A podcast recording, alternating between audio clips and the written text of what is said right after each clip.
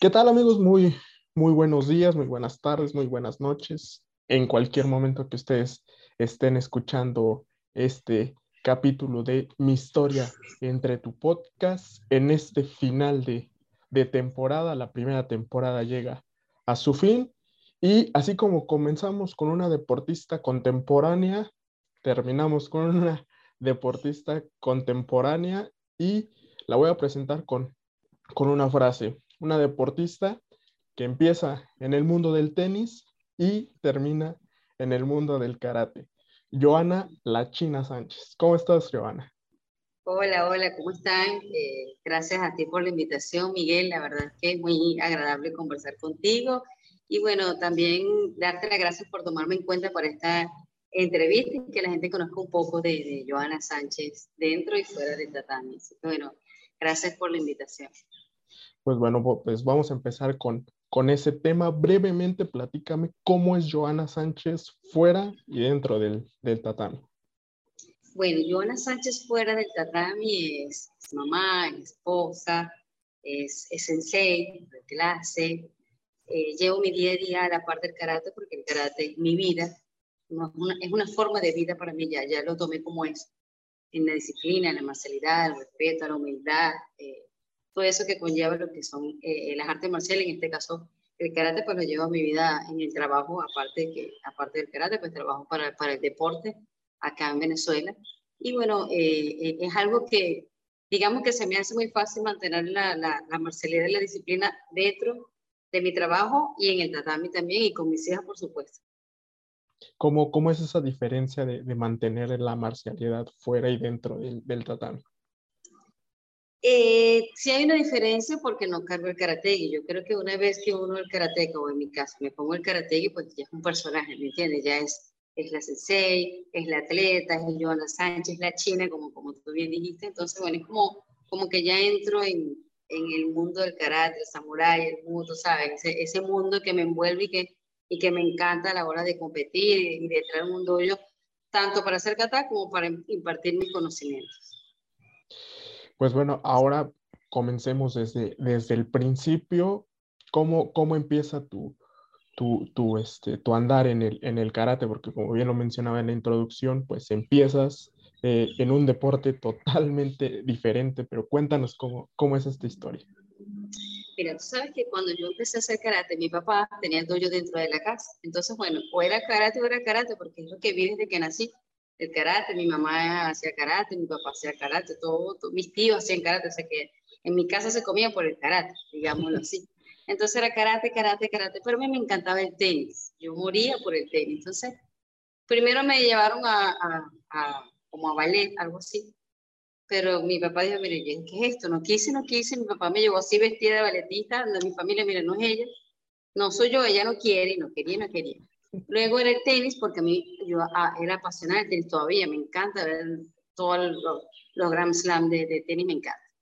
Y yo tenía una ídolo que era Steffi Graf y Gabriela Sabatini, para mí eran unas ídolos, me encantaba verlas jugar, además porque eran aguerridas y fuertes a la hora de, de jugar. Entonces, bueno, una sola vez me llevaron al tenis, pero lo era el karate. La final ganó más el karate que el tenis. La raqueta todavía la conservo, de aquella época todavía la conservo, porque no lo jugué, no importa, pero, pero es algo que llevo en mi corazón porque me encanta el tenis, pero además el karate pues le, le, ganó a mi corazón. Fue, lo que me gustó, nunca me obligaron, fue algo que a mí me encantó, ver la disciplina que daba mi papá en el dojo que todos los atletas lo respetaban, el sensei también lo respetaban y que mi papá daba la vida en tratarme por, por, su, por sus muchachos dentro, con sus atletas, pues eso me, me, me llenó muchísimo y por eso quise entrar en ese mundo. ¿Qué, ¿Qué, es lo primero que te llama la, la atención de, del deporte? O sea, ¿qué, qué, qué te engancha? ¿Qué te, ¿Qué te llama la atención? Bueno, en el karate, porque, bueno, eso que yo veía que mi papá lo respetaba muchísimo, que tenía a sus alumnos y, y mi papá lloraba súper bien y estaba pendiente de ellos, así como muy entregado. Y además de eso, esa disciplina, esa marcialidad, a pesar de que yo era muy tremenda, fue muy, muy, muy tremenda. Eh, creo que eso hizo como que canalizar esas energías que yo tenía de brincar aquí, brincar allá, esa, ese, el karate hizo que me canalizara y me empezó a, a gustar porque eh, maté mucha energía haciendo karate. Hacía kata y combate, entonces entrenaba desde las 3 de la tarde hasta las 9 de la noche. pero para mí no era un castigo, era que me gustaba, yo era feliz mi día todo el día en el dojo, ¿no? Entonces, creo que eso me ganó la energía y, y mis padres, mi mamá es mi todo, mi mamá fue la que hizo que yo pudiera seguir este camino porque hay, hay debilidades, hay derrotas, hay triunfos desde niña. Entonces, ellos al ver que, bueno, que, que, digamos, como decimos en Venezuela, había madera para ese deporte, pues empezaron a apoyarme como, como era cuando empecé mis primeros campeonatos desde niña, empecé a ganar eh, algunas medallas por aquí, algunas medallas por allá, pues para ellos era como que, bueno, vamos a apoyarlo porque como que sí le gusta y me sentaron, si usted va a seguir, usted tiene que llegar al final con lo que ya eh, empezó. Y así fue, hasta el sol de hoy, hice caso.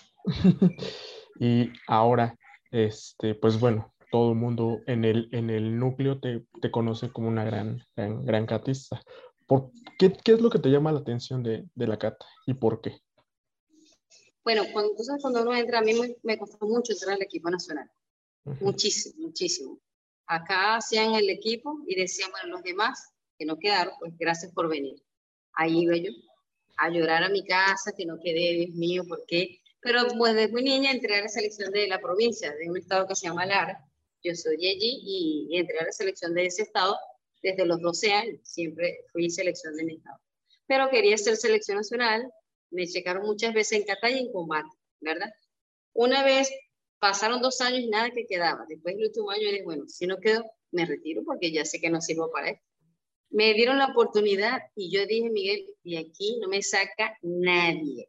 Una vez que entré, o sea, es una cosa que me metí en la cabeza, no me saca nadie. Entrenaba más, estaba más metida, no, no, no me importaba nada, no había Navidad, no había diciembre, no había nada, porque yo quería, después que me dieron la oportunidad, no me quería salir. Entonces eso fue lo que me, me enganchó y dije, de aquí no me salgo. O sea, las ganas de, que, de estar ahí, de sudarme esta chaqueta de Venezuela, que no me la regalaran, que no me la prestaran, sino que yo representar a mi país con mi chaqueta de Venezuela que yo me haya ganado. Pues eh, tienes que decidir, o te vas por Qatar o te vas por Cambat.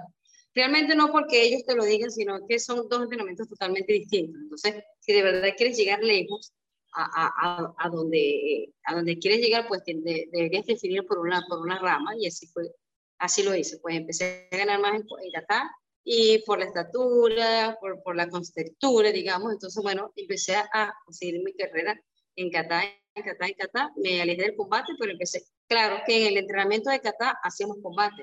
Con mi entrenadora, la señora Marilena Quiñón, que fue quien me, me, me, sostuvo en el equipo nacional desde el 2001 hasta la fecha, seguimos siendo como madre e hijas. Fue, fue un, un enganche muy, muy emotivo para mí porque la necesitaba muchísimo y fue con ella que llegué a los podios más grandes, por supuesto, y el maestro Choco Sato, que es el pionero, uno de los pioneros del karate acá en Venezuela. Para, para ti, ¿qué, ¿qué, representa esos, esos dos senseis que acabas de, de mencionar? Grandeza, humildad, respeto, sentimiento, porque con la sensei entrené a partir del Mundial del 2002, que fue en España, entrenamos 10 días, la federación habló con ella, el sensei Arturo Castillo, desde el 2002, pues hablaron con ella 10 días antes del Mundial. 10 días antes, o sea que no queda mucho que hacer. 10 días. Yo decía, ella al principio pues dijo que no. Y después dijo, bueno, como que sí, vamos a tomar ese reto. Y cuando se, nos sentamos a conversar, la federación, ella y yo, ella me dice, tú vas a hacer lo que yo diga, si no, no entrenamos más. Hecho tierrito, como decimos acá. Así que bueno, yo, o sensei, lo que ella me decía, pues así lo hicimos. No hicimos nada de físico, fueron 10 días de técnico, mañana tarde, mañana tarde, mañana tarde. Eh, eh, afinamos unos detalles. Hasta a esa altura yo había quedado número 7 del mundo en el Mundial de Alemania, en Múnich. Entonces, bueno, me llevaron como para que mantener ese, esa, ese, esa, ese número 7 del mundo, estar dentro de las 10 del mundo, ¿no? Pero para sorpresa de muchos, hasta para mí, 10 días antes, es, es increíble, 10 días antes, quedo tercera del mundo. Y me enfrento a una de mis, de mis ¿cómo decirte? Una de las personas que admiro muchísimo, que es la, una japonesa que se llama Atsuko Wakai. Ella es récord Guinness porque es cuatro veces campeona del mundo consecutivo. Y para mí era grande haber competido con ella. Sabía que no, que no iba a ganar, pero, ¿sabes? Digamos que agarré más experiencia haber competido con ella y haber quedado tercera en el mundo 10 días antes de entrenar con la Sensei, pues para mí era algo muy grande y, y estuvimos hasta que me retiré. ¿Cómo, Son cómo? personas muy emotivas para mí. Y el maestro Sato, cuando viene el Mundial de Serbia, pues entrenamos muchísimo, muchísimo, muchísimo, muchísimo. Y el maestro me enseñó mucho esa, esa ¿sabes? Ese mundo zen, el el sentir el silencio mientras estás compitiendo, que no oyes a nadie a pesar de que haya bullo. O sea, es difícil hacerlo porque no lo hace cualquiera, pero yo aprendí a hacerlo con ellos. Entonces son personas a quien quiero muchísimo y que los llevo en mi corazón. El maestro Sato es alguien muy especial para mí, es de mi organización, Chitokai. Y además de ser jefe en América, pues el maestro es, es una persona muy reconocida en Venezuela y que y acá le tenemos mucho respeto y de mi, de mi parte, pues mucho cariño. ¿Cómo describirías esos, esos entrenamientos, esa preparación a 10 días de, una, de, de, un campeonato mundial? ¿Cómo te sentías mentalmente, físicamente? O sea, llegó, un momento en, en, donde dijiste, ya no quiero. No, porque como quería llegar, yo sabía que era agotador, yo me sentía reventada, muy agotada, pero yo decía, yo quiero, o sea, lo que pasa es que yo soy una persona muy, digamos, muy perseverante, muy constante. Cuando me meto algo en la cabeza, es muy difícil que se me salga, probablemente difícil, muy difícil que se salga de mi cabeza si algo, si algo tengo en mente, pues nadie me lo va a sacar. Sea como sea, te lo digo que acá en el, como en mi entrenamiento en el dojo y fuera del dojo es lo mismo. Si se me mete algo en la cabeza y creo que puedo lograrlo, pues hago todo lo imposible para lograrlo. Yo quería hacerlo. Yo sé que fueron, fueron entrenamientos aún fuertes, tenía ganas de llorar del cansancio que tenía, pero además de eso, la CENCI consiguió de que tuviésemos también una preparación psicológica. Entonces, era un equipo de trabajo, la Sensei, la psicóloga, una psicóloga deportiva, netamente deportiva, y ella. Entonces, estábamos el equipo de trabajo trabajando conmigo en este poquito tiempo y lo logramos. O sea, también tenía que haber puesto de mi parte porque ella, por más de que ella quisiera, si yo estaba muy agotada o, no, mentalmente no estaba preparada, pues es difícil. Yo siempre pienso que el entrenamiento también debe ser mental porque si físicamente estás muy bien, pero tú una mente dice, voy a perder, voy a perder, no voy a ganar, creo que me voy a caer haciendo kata, estoy muy nerviosa, la mente se apodera del cuerpo y no lo vas a hacer por más de que estés preparado físicamente. Ahora vamos a, hablar un, un, poquito sobre, sobre el tema de, este, de, de, la, de las catas. ¿Qué, para ti, ¿cuáles son las, las catas que más te representan? Digamos que sean tus, tus catas y que te acompañaron durante tu carrera? Yo creo que hay varios catas, pero yo creo que tú le preguntas a, no sé, a algún árbitro, atleta, yo creo que mi kata favorito o el que la gente quizás más disfrutó era Super Imperio. Yo también disfruté mucho mi kata, además que le metía ese, ese extra al kata y que creo que fue, ese era mi kata emblemático, digamos, uno de los emblemáticos, el Super Imperio. Hay muchos, pero ese, yo creo que ese es el más, como que lo identificaban conmigo. ¿Por qué? ¿Qué, qué, representa para ti esa, esa cata o qué tiene de especial para ti? No sé si es algo especial, pero creo que me sentía muy cómodo haciéndolo. Es un kata un poco largo y si no le haces cambio de velocidad diferente, pues si, si estás como espectador, como árbitro, tiende como que, así, ¿sabes? Como que aburrido. Entonces yo trataba de hacerle esos cambios para que la gente no dejara de ver, ¿sabes? De que vieran, oh, o sea, no, no, no un arranque bonito y de repente la gente, ok, súper largo. Entonces yo trabajé mucho en ese kata, hacerle diferentes cambios de velocidad, que se mantuviese vivo el kata siempre con, con, con fuerza, con velocidad, con, con, ese, ese feeling, sintiendo full el kata. Entonces, creo que eso es lo que hice, sentir mucho, todos los katas que yo hacía, o hago todavía porque entreno, igualito entreno, aunque no, no esté compitiendo, pues entreno para mí, para, porque me gusta, porque, porque es algo que me agrada y creo que ya a mí me entierran con un karate. Entonces, bueno, creo que es eso, ¿sabes? Que, que le meto el feeling, que quería que la gente sintiera el kata que yo estaba haciendo, que, que no es nada más ah, alguien haciendo un kata bonito, sino que sintieran el kata, o sea, que la gente se metiera dentro del conmigo. Ahora vamos a, a regresar un poco en el, en el tiempo, pues eh, tienes tu, tu, examen de cinta negra, pues digamos, no, no tan grande ni tampoco tan chica. ¿Cómo, cómo, ¿Cómo se da ese momento? ¿Cómo describes ese momento? ¿Cómo te preparaste? ¿Qué pasó por tu mente? Y sobre todo, ¿qué pensaste al momento que se concluye este, este logro? Bueno, para mí fue algo muy agradable porque el eh, cinturón negro, el examen para el cinturón negro lo hice con mi papá. Mi papá fue que, el atacante de, de, del de, de, las aplicaciones del Qatar y fue bien bastante emotivo fue bonito, es otra etapa de mi vida y, así lo entendí, que bueno, ya eres cinturón negro, ya no eres, porque no sé, no, Sensei no es el que sea cinturón negro, Sensei es el que sepa enseñar lo que conoce o lo que sabe, ¿no? Que tenga ese entendimiento con los niños, que tenga esa, esa, esa parte psicológica de los, con los niños también, y que sepa cómo impartir lo que conoce o lo que sabe. Entonces, bueno, creo que lo sentí así como con más seriedad, lo tomé Quizás muchos no lo toman como con mucho respeto ahora, pero para mí fue algo muy delicado, de mucho respeto para mí, porque ya no era la niña que era hasta cinturón marrón, que podía jugar y que podía hacer bromas con los, con los compañeros, sino que ya era cinturón negro. Entonces, siempre supe que era, era otra etapa de mi vida, de más seriedad, donde yo era el ejemplo de esos niños que venían subiendo dentro del dojo, sobre todo dentro del dojo, entonces tenía que, que comportarme de una manera que ellos siguieran mi ejemplo. Entonces era un poco, para ser tan, tan joven, pues tenía que, que saber que de eso se trata, ser cinturón negro.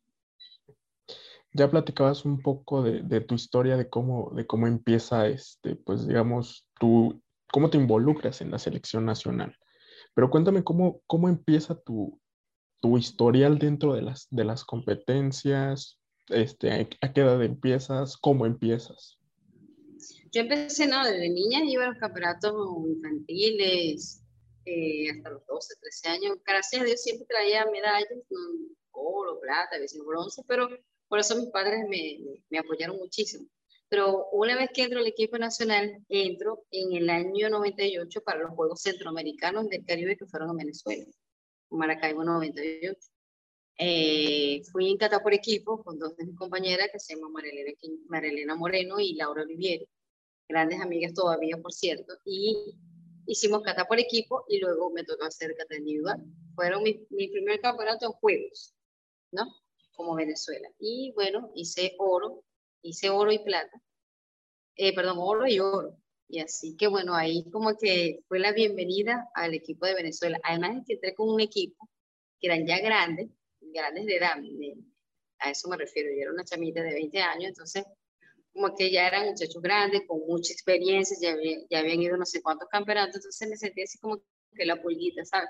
Calladita, me, no me metía en problemas, hablaba un poco, trataba de no, porque ya eran ellos los grandes, ¿me entiendes? Pero sentí el, el, el, cobijo de ellos porque sabía que yo estaba, que podía dar resultados y que ellos los di, entonces sentí a esos muchachos dándome ese apoyo a lo que era selección de ese momento.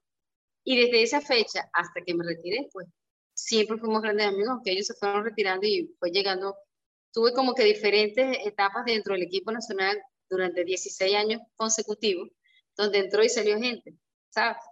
Entonces siempre estuve ahí en, ese camino, ya no era la, la, nueva, como digamos, sino que ya era como que la capitana, ya de, hasta que fui escalando como que fue la, la capitana del equipo, junto a Giancarlo Peña, en, en combate, compañero y también de mi, de mi provincia, de hablar y por supuesto con Antonio, nuestro gran amigo y líder Antonio Díaz. Así que bueno, como que vi, vi esa diferencia dentro del equipo, pero siempre eh, en el equipo de Venezuela hay hermandad, hay compañerismo, hay complicidad, nos queremos mucho, nos apoyamos muchísimo porque de eso se trata, porque por ejemplo en Venezuela hasta no hace nada pues hacemos gira de un mes, dos meses por allí, entonces creo que más nos veíamos nosotros que la misma familia nuestra.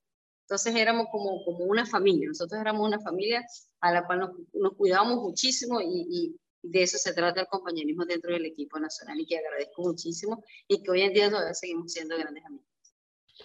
Localmente, a nivel pues país o, o comunidad o, o, lo que sea, eh, ¿qué torneo o qué pues logro es el que más te ha marcado en tu carrera?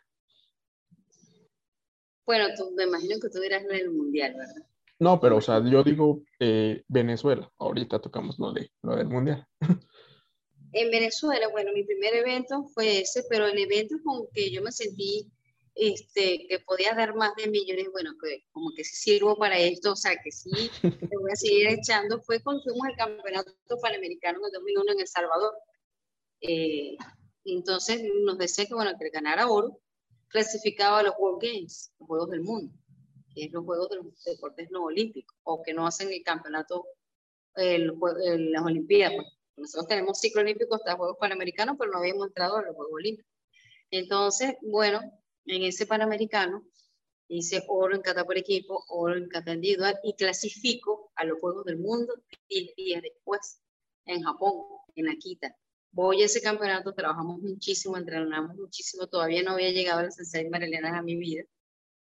Y a pesar de eso, porque no tenía entrenador, entrenaba sola, no tenía quien me acompañara, tuve mucha gente que me apoyó, como Laura, una de mis compañeras, este, sensei que me prestaran el apoyo del dojo porque no tenía dojo, ya mi papá no tenía el dojo en la casa, ya, este, ya había cerrado el dojo, me sentía así como un poquito, era, de, era selección nacional, pero tenía ese temor que no tenía dónde entrenar, pero a mí no me importó, yo hasta en un patio entrenaba, no creía, yo quería, ya estaba dentro, yo me iba a dejar que eso me amilanara y que no pudiera eh, participar, y quedé campeona panamericana sin tener un entrenador, había los entrenadores del Estado, pero del Estado, no, no un entrenador personal estaba el maestro Zoom en Venezuela, en el Estado Lara, y estaba el Sensei Domingo que me prestó sus instalaciones. Hoy en día un referee internacional muy reconocido por, el, por Venezuela, y, y, eso, ese apoyo de aquí y allá hizo que no me amilenara y entrenara, pero no tenía ese entrenador particular, personal, del día a día, ¿sabes? Que tanto uno como atleta necesita. Sin embargo, para no haberlo tenido, quedo campeona panamericana en equipo individual y luego clasifico a los Juegos del Mundo. Voy a los Juegos del Mundo, para sorpresa para muchos y para mí, llego a la final, otra vez con la japonesa Atsuko Wakai en su tiempo. Entonces, obviamente, bueno, gana ella, un histrionismo, una, una cosa increíble que ella hace, tiene una aura especial. Y quedó plata, o sea, quedó subcampeona de los World Games. Eso me marcó muchísimo porque aparte que la modalidad es bonita, el evento fue muy organizado, tipo olímpico, con inauguración, una cosa muy bella y me, me marcó muchísimo porque sentí que ella era parte de ese equipo como ese equipo élite, que de ahí para adelante pues empezó mi, mi, mi carrera, digamos, empezó la China, como que digo, la China, Joana Sánchez, a sonar, a sonar, que no me importaba si sonar o no, yo estaba, mira, la gente decía, pero tú te hiciste famosa, pero no me di cuenta cómo ni cuándo. Simplemente yo quería seguir dando medallas, yo quería seguir dando resultados. Tenía por allá una espinita, algún día voy a ser campeona del mundo, algún día. Nunca lo afirmé porque sé que es difícil. Pero estaba entrenando para eso. Si no se daba, bueno, Dios sabe por qué hace las cosas. Pero entrenaba muchísimo para eso. Muchísimo, muchísimo, muchísimo. Y entrené y quedé. Una vez que gano el Juego del Mundo, es que es donde hablan con la señora Elena Quiñón. Pero para, para haber entrenado sola, creo que es un papel enorme. Yo creo que más eran las ganas de querer hacerlo que, que, otra cosa. Cuando, cuando pierdes los, los juegos de, de, del, del, mundo y cuando te empiezan a decir que ya que eres una referente del, del deporte nacional, ¿cómo, ¿cómo lo tomas? O, sea, ¿O en qué momento dimensionas que eso sí es verdad? No dejé que eso me afectara, ¿sabes? Porque yo quería era, yo quería era seguir entrenando, ¿sabes? No, no, nunca dejé que la fama arropara a Giovanna Sánchez, la humilde, la atleta, la que tiene que tener los pies en la tierra. Nunca nadie se puede decir que yo dije, ay, soy la gran Giovanna Sánchez, ay, soy la grande China. Me tomaba fotos y salía en, en los aeropuertos y yo, ay, en el aeropuerto, algo así. O en, en las calles, en avenidas grandes de mi estado y de Venezuela, en vallas grandes por, por ser campeona, pero no te puedo decir, ah, me afectaba un poco, me afectaba más lo que dijeron los karatecas de mí si perdí. ¿Sabes? Las entrevistas que iba a decir, porque aquí en Venezuela o, en el mundo, los periodistas, yo los quiero muchísimo y gracias a Dios los agarré para mí, ¿sabes? les, gané la partida, digamos. Pero cuando ganas, eh, eso te dan con, hasta con, no sé, te pegan fuerte y, y, y eso a mí me ha afectado muchísimo trataba de que no me afectara, de, que la gente no pensara que yo, a veces te decía, mira, yo, la China está bajando el nivel porque perdió con yo no sé quién, pero el siguiente campeonato ganó, oh, pero volvió a subir, o sea, era una cuestión de los periodistas ya entre ellos, pero yo trataba de que eso no me afectara, sin embargo sí afecta un poco. Entonces, bueno, entre las y yo decidimos no leemos más. Saliera lo que saliera de mí, trataba de que no leerlo para que no me afectara, porque sí afecta un poco porque somos humanos, ¿sabes? Sin embargo, yo creo que psicológicamente estoy, creo que la preparación psicológica es increíble. Increíble porque sé, sé manejar, sé manejar lo que es la prensa del karate, la parte emocional del karate como tal. ¿me entiendes? Entonces, eso psicológicamente hay que trabajarlo muchísimo. Hay que trabajarlo muchísimo para poder llegar lejos y así lo hice, porque me pudo haber afectado además y me pude haber retirado.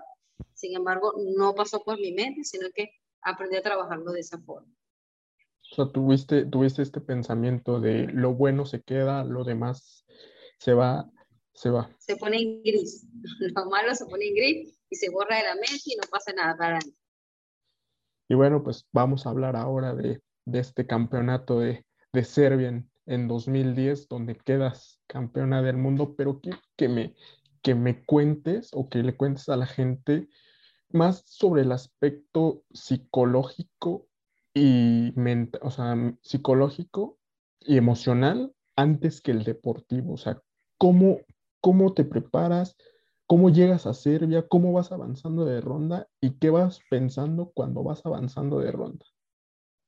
Bueno, te cuento, Miguel, antes de eso, yo había quedado dos veces tercera del mundo, eh, España 2002, México 2004, 2006 quedó quinta del mundo, que no, no, no lo podía creer porque estaba muy, muy bien preparada. Eh, venía de haberle ganado Italia en el campeonato anterior, 10 días antes de ese mundial, 5 a 0 y pierdo con ella 3-2 antes de ir a la final. Se me afectó muchísimo porque decía, ¿qué hice diferente? Hicimos lo mismo. Pero bueno, son cosas que pasan más de apreciación. Voy, eh, quedo campeona de, lo, de la liga de, de la liga de la Premier League, ¿verdad? De la Golden League, que se llama ahora Premier League, de la, de la Golden League, eh, por haber ganado cuatro eventos europeos. Entonces, bueno, quedó la final en la general con, con Luca Valdesi, bueno, quedamos empatados los dos y Antonio también estuvo ahí, así que, bueno, la verdad es que nos fue súper, súper bien. Viene el Mundial de Tokio 2008 y pierdo en la primera. Venía de ganar oro, oro, oro, oro, oro, y voy al mundial, se sube que debería haber metido un podio, ¿verdad? Pues no, perdí en la primera, en la primerita ronda. Chao, para grada. me afectó muchísimo, no sé qué pasó. Si me preguntas qué pasó, no lo sé. ¿Qué hice diferente? No lo sé. Pero en la primera, para las gradas. O sea que fui a Tokio a pasear, prácticamente. Eso me afectaba muchísimo porque, mira, hay gente que dice, ay, ustedes conocen muchos países, China, tú conoces aquí, conoces no sé cuántos, cuarenta y pico países. Sí, lo conozco, pero no es lo mismo que tú vayas a pasear a que tú vayas a competir, en mi caso. Yo estoy centrada, ah, bueno, conocí la Torre Eiffel, chévere, pero ya, ya la conocí, me tomo la foto ya a entrenar. Cuando tú estás enfocado, estás enfocado, independientemente del país en que estés. A mí Japón es lo máximo y me encanta ir cada vez que puedo a Japón, pero, pero si tú estás enfocado, vas a competir. Tú tienes que enfocarte en lo tuyo porque si no, pierdes el camino. Entonces, tienes que preguntarte, ¿estás aquí qué? ¿Vas a pasear o vas a competir? Tienes que dormir las horas que tienes que dormir, levantarte temprano, entrenar. O sea, tienes un equipo de trabajo que estuvo contigo en Venezuela, que estuvo contigo de gira, no les puedes fallar por, por, por descarrilarte, digamos. Entonces, tú tienes, yo, yo tenía mi centro, voy a dar mi medalla, voy a competir, porque llega un momento que yo decía, mira, ya la experiencia la tengo, ese de que, bueno, estoy cogiendo experiencia ya en la China, después de tantos, tantos eventos que había ya no puedo, ya no puede decir, no, bueno, estoy comiendo experiencia. Ya en mí no, pueden, no podían decir eso, ¿me entiendes? Tantos 16 años, o sea, no, no puedo decir eso. Tenía que o dar la medalla o dar la medalla. Y en eso me enfoqué, oro, plata o bronce, pero en Europa siempre, siempre, gracias a Dios y a la Virgen, obtuve, obtuve medalla y en los entrenamientos y a, y a mi preparador físico y a mi entrenadora y al psicólogo y el psicólogo, o sea, por mi equipo de trabajo logré hacer todo eso. Una vez que llego a Serbia, antes de ir, hice bronce en el Open de París, por allá hice una plata, dos oro por allá, o sea, estaba así como que había un, un sub y baja extraño que tenía y no sé qué pasaba. Fue el juego suramericano, hice plata, me, sorprendí yo misma, no sé, no sé qué pasó. Y yo dije, bueno, me fui a Japón, entrené en Japón, me fue súper bien entrenando allí.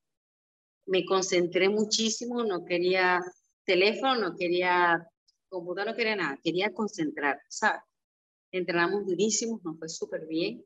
Cuando llego a Serbia, eh, me sentía muy bien preparada. Yo creo que es una de las pocas veces que he disfrutado un campeonato. Porque yo dije, bueno, como me dijo la psicóloga, vamos a disfrutarlo. Haz lo mejor que sabes hacer, pero disfruta. Sin la presión de que, que van a decir que no, no. Yo dije, voy a disfrutar. Estaba muy bien preparada, sí, entrenamos muchísimo. Llegamos dos días antes del campeonato, llegamos bastante lejos. Eh, todo el equipo nos encontramos en Roma y en Roma llegamos a Serbia. Eh, entrenamos dos días y, y al día siguiente, el tercer día, arrancó el campeonato. O sea que no hubo mayor cosa que hacer. Ya en Serbia no había mucho que hacer. Dos días de entrenamiento y ya.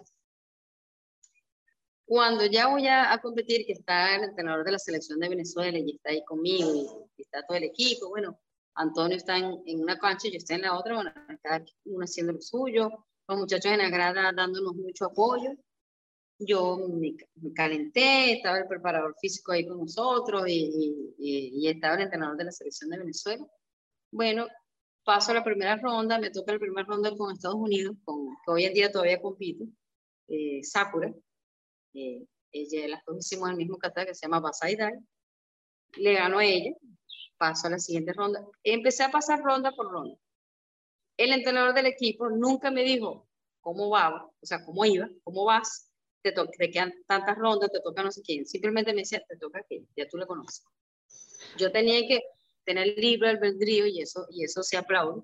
Que yo escogía los katas que, que asumía que podía ganarles a ella y eso, de eso se trata. Hoy en día los atletas tienen que saber hacer eso, saber a qué se enfrentan. Por ejemplo, ahora que es por puntuación, saber quiénes tienen el drop para saber qué kata vas dejando y qué kata vas a hacer. Yo soy de la que pienso, como dice mi entrenadora, la sensei Marilena y, y el maestro Sato, pues, que los katas no se llevan para la casa, los katas para hacerlo no haces nada guardando, guardando, guardando y al final no lo hiciste. Entonces saca lo mejor de ti y, en el camino vamos viendo, pero hay que sacar lo mejor de mí. Y así fui pasando ronda por ronda, pero yo nunca vi el drop. A mí el entrenador jamás me enseñó el drop para saber cómo iba, cuántas rondas me quedaban para llegar a la final. Además que no tenía ese momento. Yo iba disfrutando cada ronda. Ni las iba contando tampoco. Sé que pasé el primer sistema, pasó el segundo sistema y empecé a pasar ronda por ronda hasta que empecé a ver gente dura. Me tocó una de Malasia muy buena y el entrenador de ella era el campeón del mundo Abe, un japonés. Que yo al ver, a, ni siquiera a ella, a verlo a él sentado con ella, a mí me dio nervios porque es el campeón del mundo y además que lo vi competir, ¿me entiendes? Yo decía, uy, ¿con qué vendrá este? Porque está él ahí, ¿sabes? Yo, uy, está Abe, Después me tomé la foto con él. Él estaba entrenador de Malasia. Yo decía, ay, papá, si esta ave porque esta viene con algo nuevo. Así lo asumí y le tiré uno de mis mejores Le tiro a nada.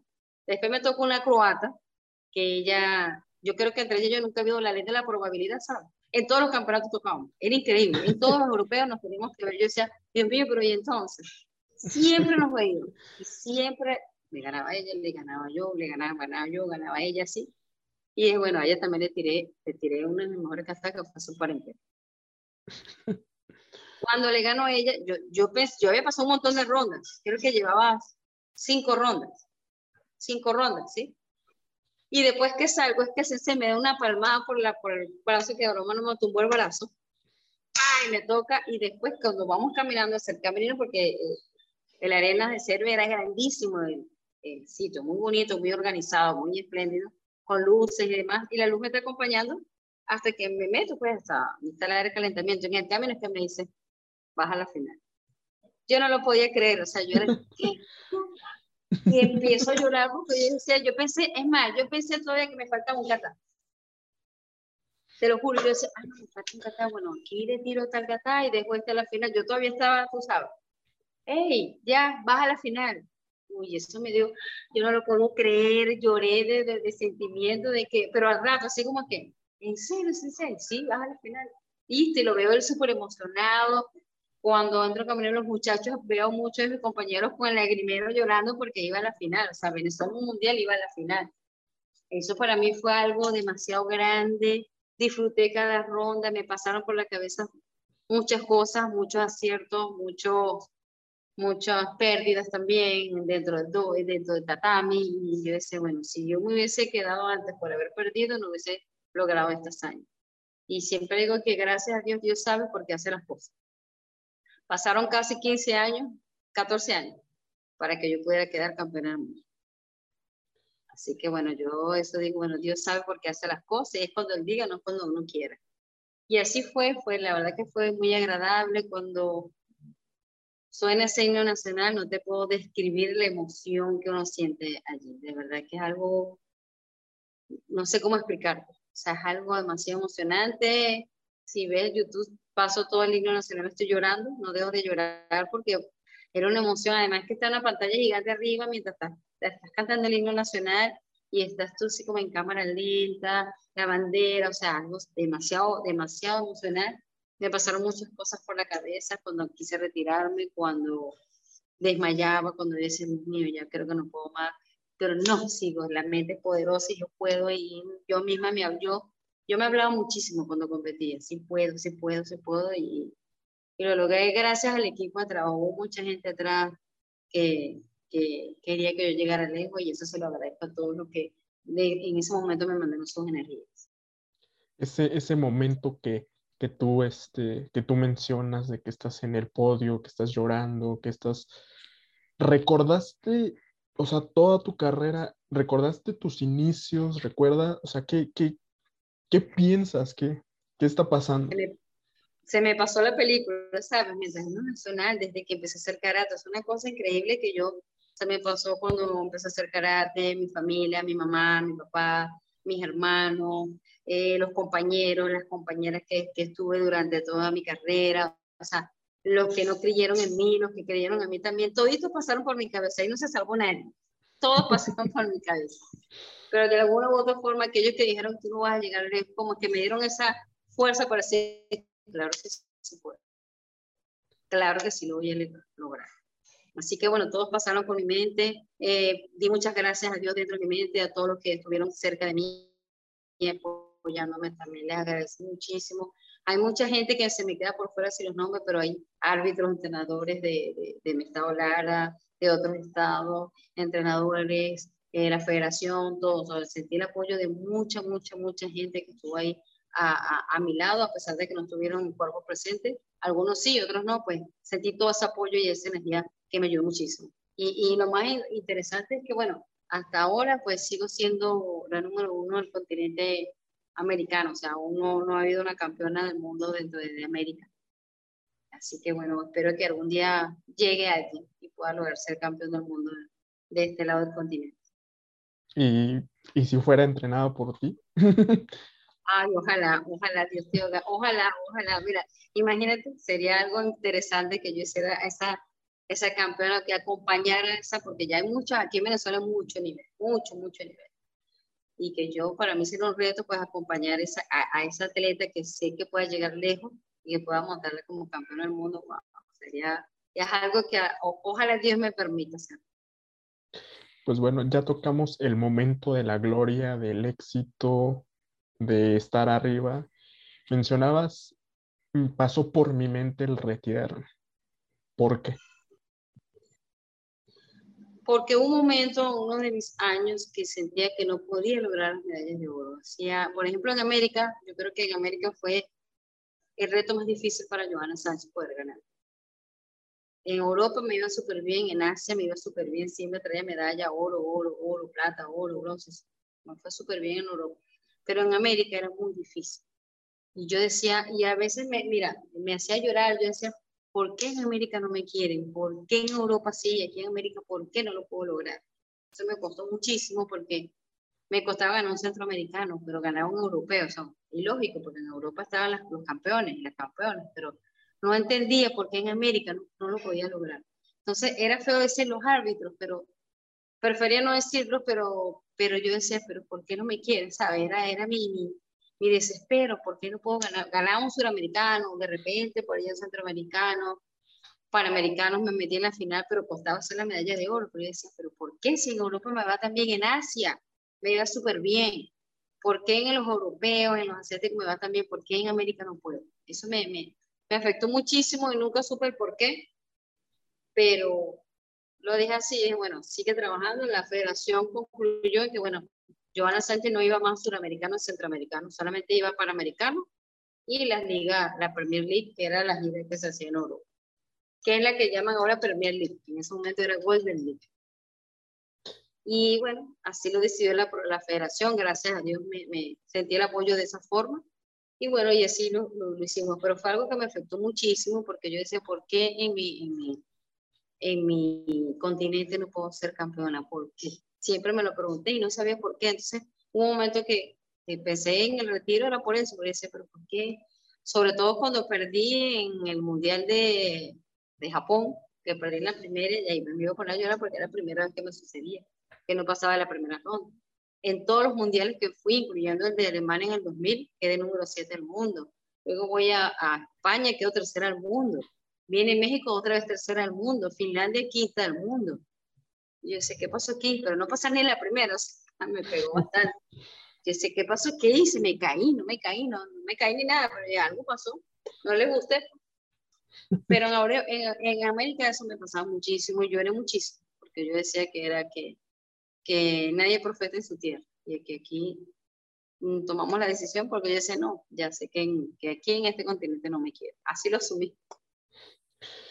¿Con quién, ¿Con quién platicaste sobre, sobre el retiro? Si es que platicaste con alguien, ¿quién te, ¿quién te ayuda a decir? Es que tú eres la mejor, o sea, tú, a pesar de que las cosas no se dan, pero se van a dar porque tú, tú lo has demostrado. Bueno, una de las personas fue la CC Marilena, mi entrenadora. Ella me decía, ¿y por qué te vas a ir? ¿Por qué les vas a gusto? Yo le decía, Sansay, porque no me quieren, que para qué sigo compitiendo, si aquí en América me cuesta tanto. Y me decía, usted, es más, de hecho, cuando nosotros entrenábamos, ella me decía dentro, mientras yo estaba ejecutando el kata, eres la mejor, la mejor, vamos, vamos, siempre hubo mucho ánimo. Y gritos, porque ella no habla, ella no habla como estoy hablando yo, ella habla fuerte, esa es su manera de hablar fuerte y la gente cree que ella está regañando, no, no está regañando, que ella es, ella habla así fuerte, aguerrida, ella es así muy, muy emocional, ¿sabes? Entonces, eh, eh, ella fue la que me dijo, hey, despierta, usted no se va para ninguna parte, usted no se va a retirar nada, vamos a seguir entrenando y no pasa nada, mientras usted en Europa o en Asia, usted está mandando, usted se queda aquí, no pasa nada, vamos a seguir, yo decía, pero es que no puede ser, porque esta, esta es campeona y la otra también, pero entonces yo vi en mundiales, yo soy la que gano, no entiendo, dice, ¿por qué en mundiales y en, la Golden League me va bien y aquí en América no? Eso me, me, me afectaba. Ella dijo, no pasa nada, no pasa nada. Ellos solo quieren, decía. y me ayudó mucho psicológicamente, vamos a seguir trabajando, no pasa nada, porque te vas a retirar, no le des gusto a nadie. Retírate cuando tú decides, yo me quiero retirar. Pero no porque los demás lo digan, porque es lo que te digo, la prensa a veces te da, pero a veces te tira. Entonces empieza a decir que si yo, Joana Sánchez, la China está bajando el nivel, por ejemplo, la gente largos. Y si duraba más de un mes en Venezuela, pues la prensa empezaba a decir, bueno, la China tiene más de un mes en Venezuela, el nivel lo va a bajar. O sea, aquí era fuerte, aquí la prensa bastante fuerte, sobre todo con los, campeones. Como dice mi mamá, al árbol que, que, que echa frutos es el que se le tira piedra. Entonces, bueno, aprendí a esquivar esas piedras, y esquivarlas y bueno, seguí y dije, no pasa nada, los hice mi aliado y así, y así concurrió mi vida en aciertos y, y, y, derrotas. Fueron fuertes, sí, bastante fuertes. Cuando perdí el suramericano, en los Juegos Suramericanos me afectó muchísimo porque además estaba toda la prensa. Y obvio me iba a cayeron encima, que por qué perdí, que, que, que, pensé. Yo dije, bueno, yo di lo mejor de mí. Yo nunca pronostico medalla, eso me lo guardo para mí y para mi entrenador.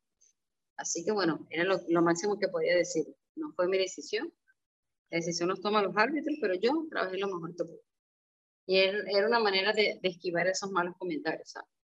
Pero de mis compañeros siempre, siempre tuve buenos acompañamientos, buenos, buenos deseos, a pesar de que perdía, bueno, estaban ahí conmigo, al igual que yo con ellos. Sé que sentía de alguna forma su apoyo y me trataba de que no me afectara, pero hubo un momento que sí, que sí me afectó y me quería ir por, por rabia, por rabia conmigo misma, porque yo decía, ¿qué te pasa, China? ¿Por qué no ganas? O sea, yo misma me hablaba, entonces, ¿qué esperas? O sea, yo misma me, echaba esos regaños.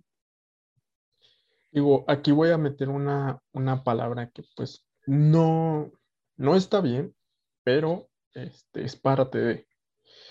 En algún momento, o sea, ¿qué sentiste? ¿Sentiste que falló, o sea, que, que falló algo o que o inclusive, inclusive llegaste a pensar que fracasaste dentro de, de alguna competencia?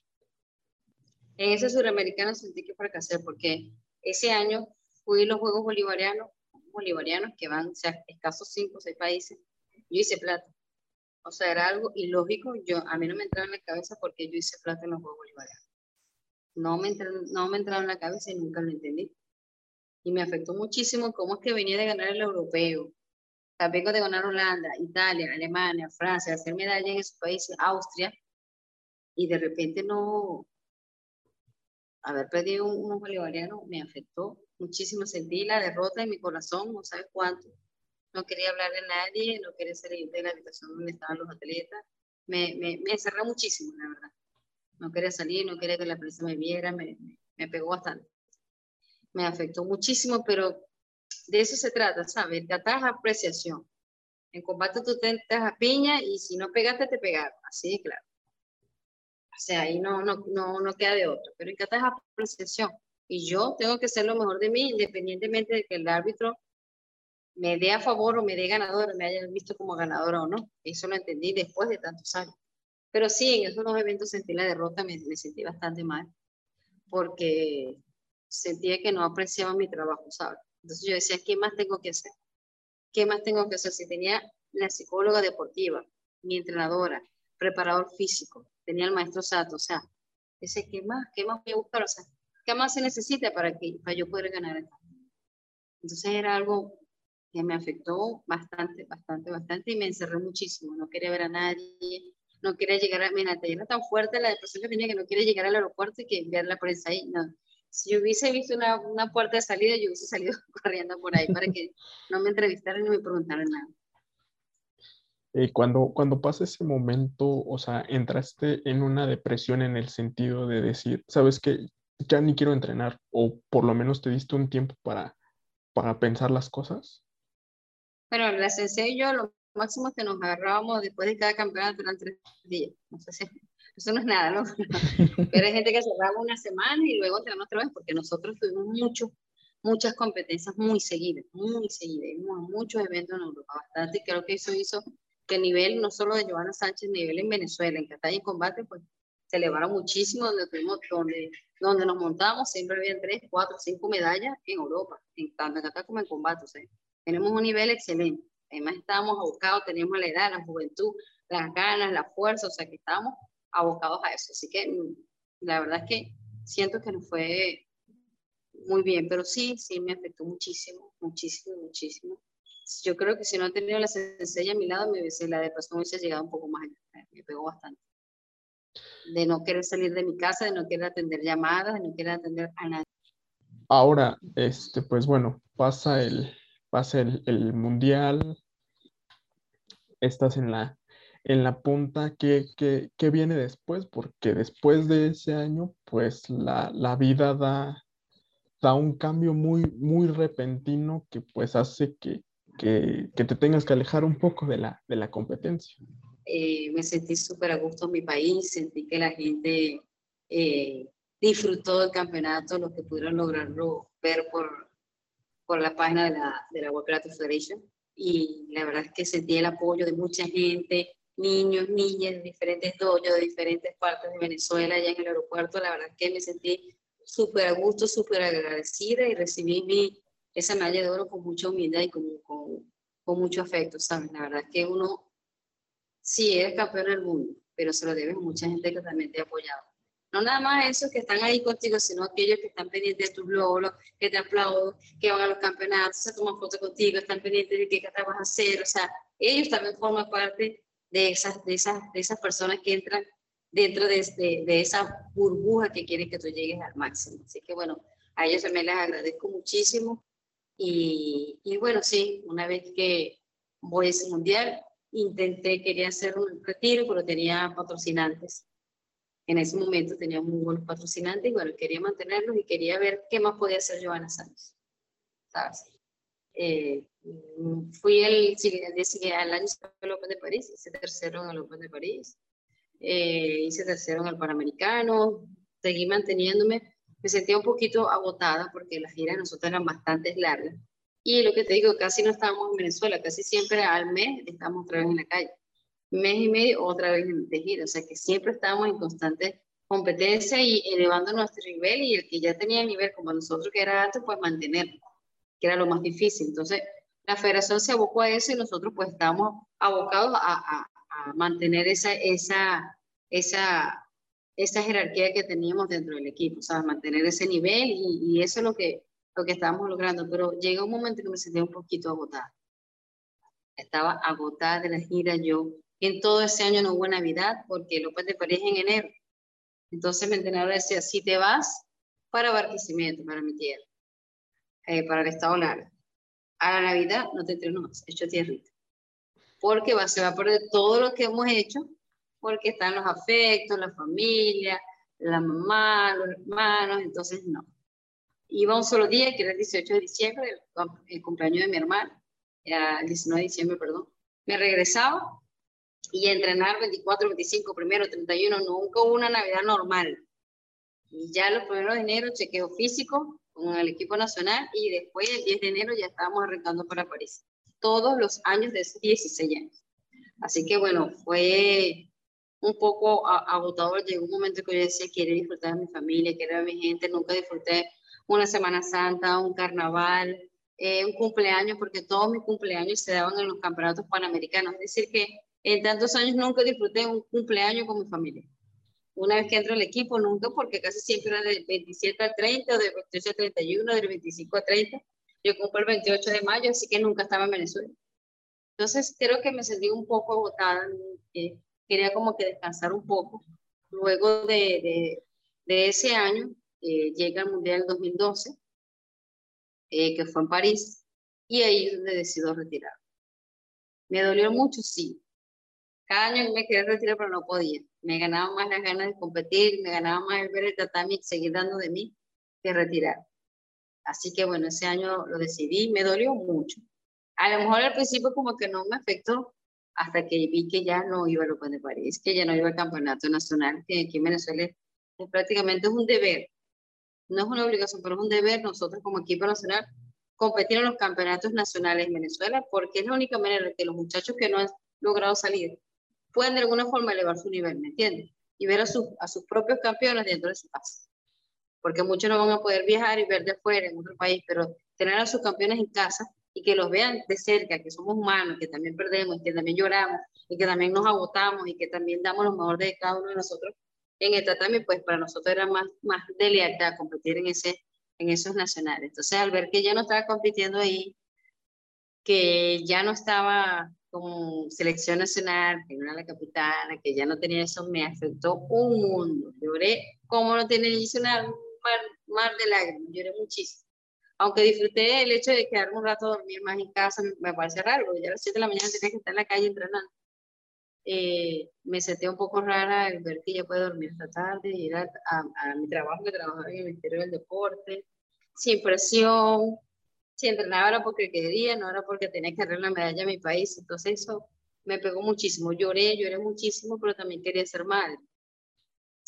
Llega ese año 2013, y se supone que estoy retirada. En ese año 2012, el maestro me llama, el maestro Sato, y me dice, vas para Cuarto Dan. Sea, en una semana, otra vez en una semana, otra vez la presión de presentar para Cuarto Dan de ese año. Entonces, bueno, lo presenté en Barquisimeto, al preparar lo que pude, porque nada más me dio una semana para prepararme hice un, examen bien bonito, bien emotivo para el maestro, porque le digo muchísimo y le tengo mucho, mucho cariño. Y al final le regalé, aunque no, iban, no era parte del examen, yo le dije, maestro, le quiero regalar un super Como es el que más siento, que más me gusta, que más me, me llena, pues le hice el kata como si fuese a competir para el maestro. O sea, para mí era un honor haberle hecho ese kata a, al maestro.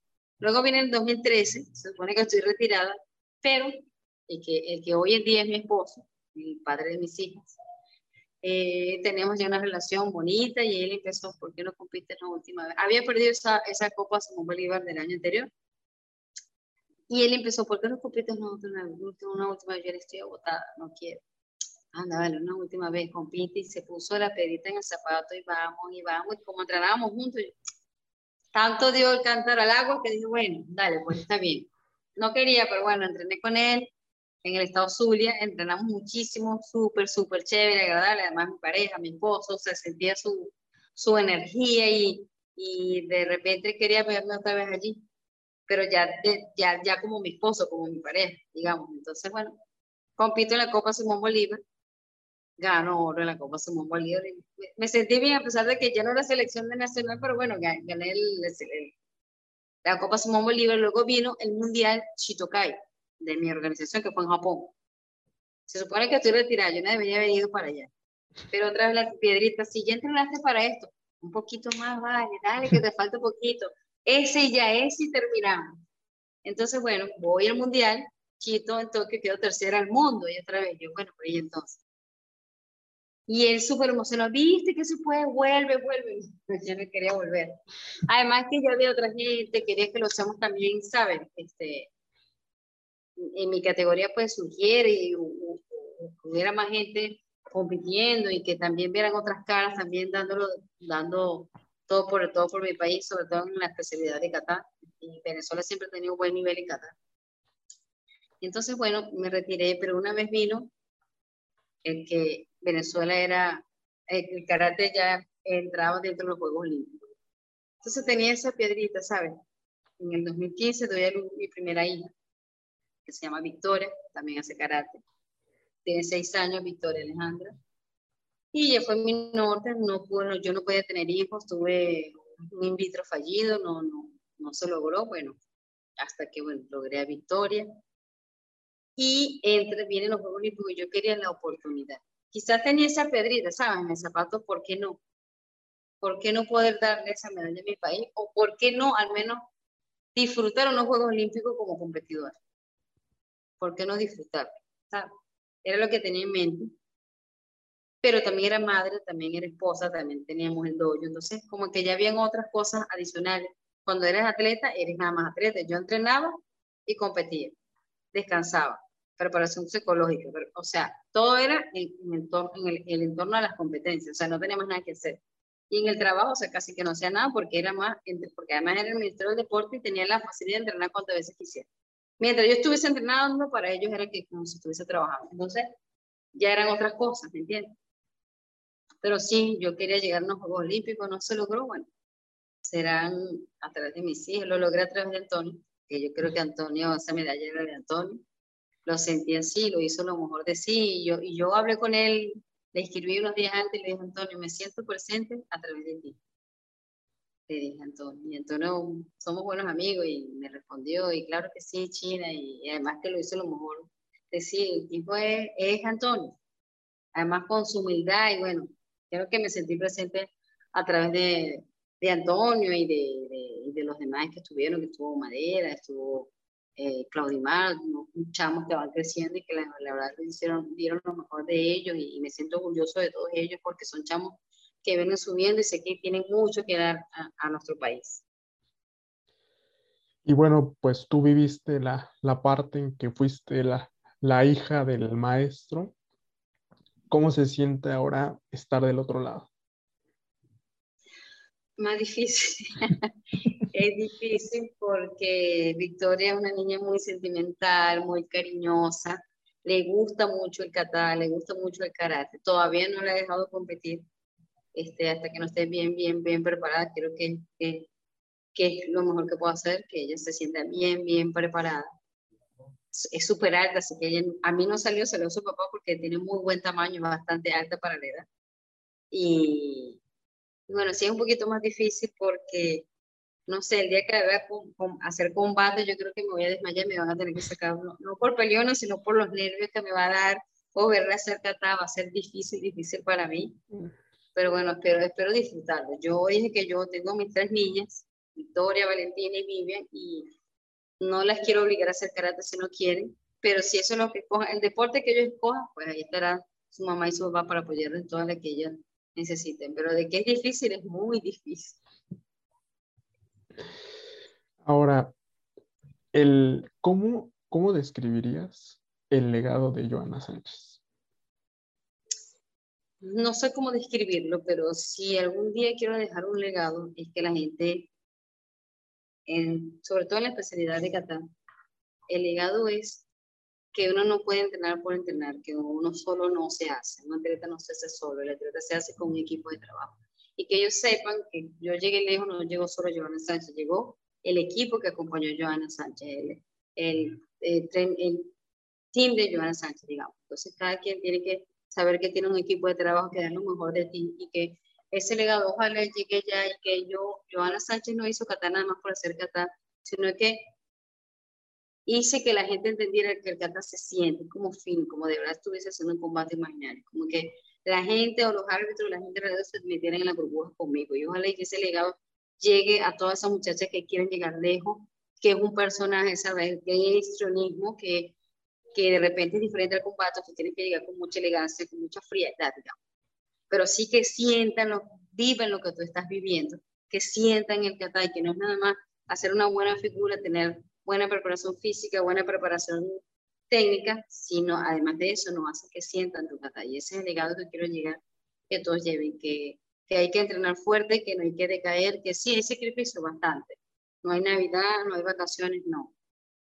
Tu, tu norte, si de verdad tienes una meta en mente, quieres llegar lejos, trabaja para eso. Así que ese es el legado que quiero dejar. Ojalá y, y, se pueda cumplir lo que tú dijiste, pueda ser una campeona que pueda llegar a ser campeona del mundo a través de mis manos. Y estoy seguro que ese día te vas a acordar de mí.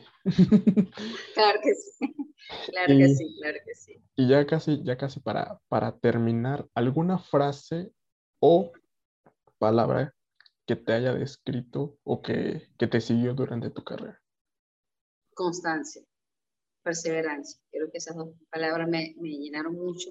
Y el hablarme a mí mismo. Creo que, eh, el, que el tener una conversación contigo mismo te ayuda a llegar lejos. Si tú dices, claro que sí puedo. Si pudiste aquí, pues aquí, vamos, vamos, entrena duro. Yo en cada kata me hablaba a mí mismo, yo decía, vamos que se puede, lo mejor, más fuerte, más fuerte. Yo misma me hablaba y eso quiero que, eso, por eso llegué lejos, ¿sabes? Porque aprendí a conocerme, a cono Joana Sánchez, conocer a Joana Sánchez dentro del tatami. Entonces, esa es una manera de, de, yo haber podido llegar lejos y la constancia, la perseverancia y saber que sí, que las cosas se logran si, haces, si tienes su, su esfuerzo. Si te esfuerzas, lo puedes lograr. Quiero que ojalá la gente me recuerde de esa forma. ¿Qué le diría Joana de 2021 o Joana de la actualidad a aquella niña que dejó el tenis y se puso y se metió al karate? Si estaba loca. este, bueno, que la felicito, que agarró el buen camino y que, que qué bueno que llegó lejos y que, qué bueno que, aprendió de este deporte tan bonito y que llegó lejos porque creyó en ella misma. Yo creo que eso es lo más importante, que ella creyó en ella a pesar de tanta gente, no siempre tuvo gente alrededor que, que, creyó en ella, sino gente también que, que jugó la derrota de ella. Sin embargo, no la milanó y siguió adelante, solita, viviendo sola en Caracas, sola, sola, solita, con la familia en otra provincia, y sin tener a, alguien al lado que te pase la mano por el hombro, ya, bueno, no pasa nada. Digo de la parte familiar. Estaba la sensei, por eso ella fue, aparte de mi entrenador, fue una madre para mí, porque era la que tenía ahí que me podía ayudar psicológicamente. Así que a ella le diría que la felicito por haber llegado lejos, por tener esa constancia y ese, ese ímpetu de querer llegar lejos. Y ya digo, esta, esta se me acaba de ocurrir, pero ¿agradeces la derrota para llegar a donde llegaste? Claro que sí, claro que sí. ¿Sabes por qué? Porque yo sé que está muy trillado, pero una vez que uno se cae, te limpia y dale para adelante. O sea, ¿qué aprendí yo de las derrotas? No quedarme tirada en el piso si me, caí, tirada en el piso pensando por qué me caí, qué me hicieron, no. Me tengo que levantar y dale para adelante, vamos a entrenar, vamos para adelante. Creo que las derrotas me ayudaron a, levantarme como, siempre digo, como el ave fénix, ¿sabes? Con más fuerza la gente me quiere derrotar, pero no se lo no le voy a dar el gusto. Y, ahí estaba otra vez Giovanna Sánchez, otra vez la China fastidiosa haciendo medalla, otra vez la fastidiosa entrenando para llegar lejos. Pues bueno, Giovanna, muchísimas gracias por, por aceptar esta invitación, por contar esta historia que pues no sé si mucha gente lo conozca, pero si no, mucha gente lo va a conocer. Gracias a ti, Miguel, por la, por, eh, por la invitación, por eh, tomarme en cuenta para que la gente conozca un poco de la historia de la China, de, de Joana Sánchez. Y la verdad, sigo aquí a las órdenes. Tu, un trabajo tuyo impecable, que me encanta tu trabajo. Eres joven y tienes, bueno, ahora que tienes cosas por, por sacar adelante y de verdad te, te felicito. Y, y, la verdad es que sé que vas a llegar lejos, voy a ver tus cosas, ya vas a ver, te voy a ver triunfante como ya lo estás haciendo. Pues muchísimas gracias y pues gracias a ustedes por escucharnos y nos vemos en la próxima.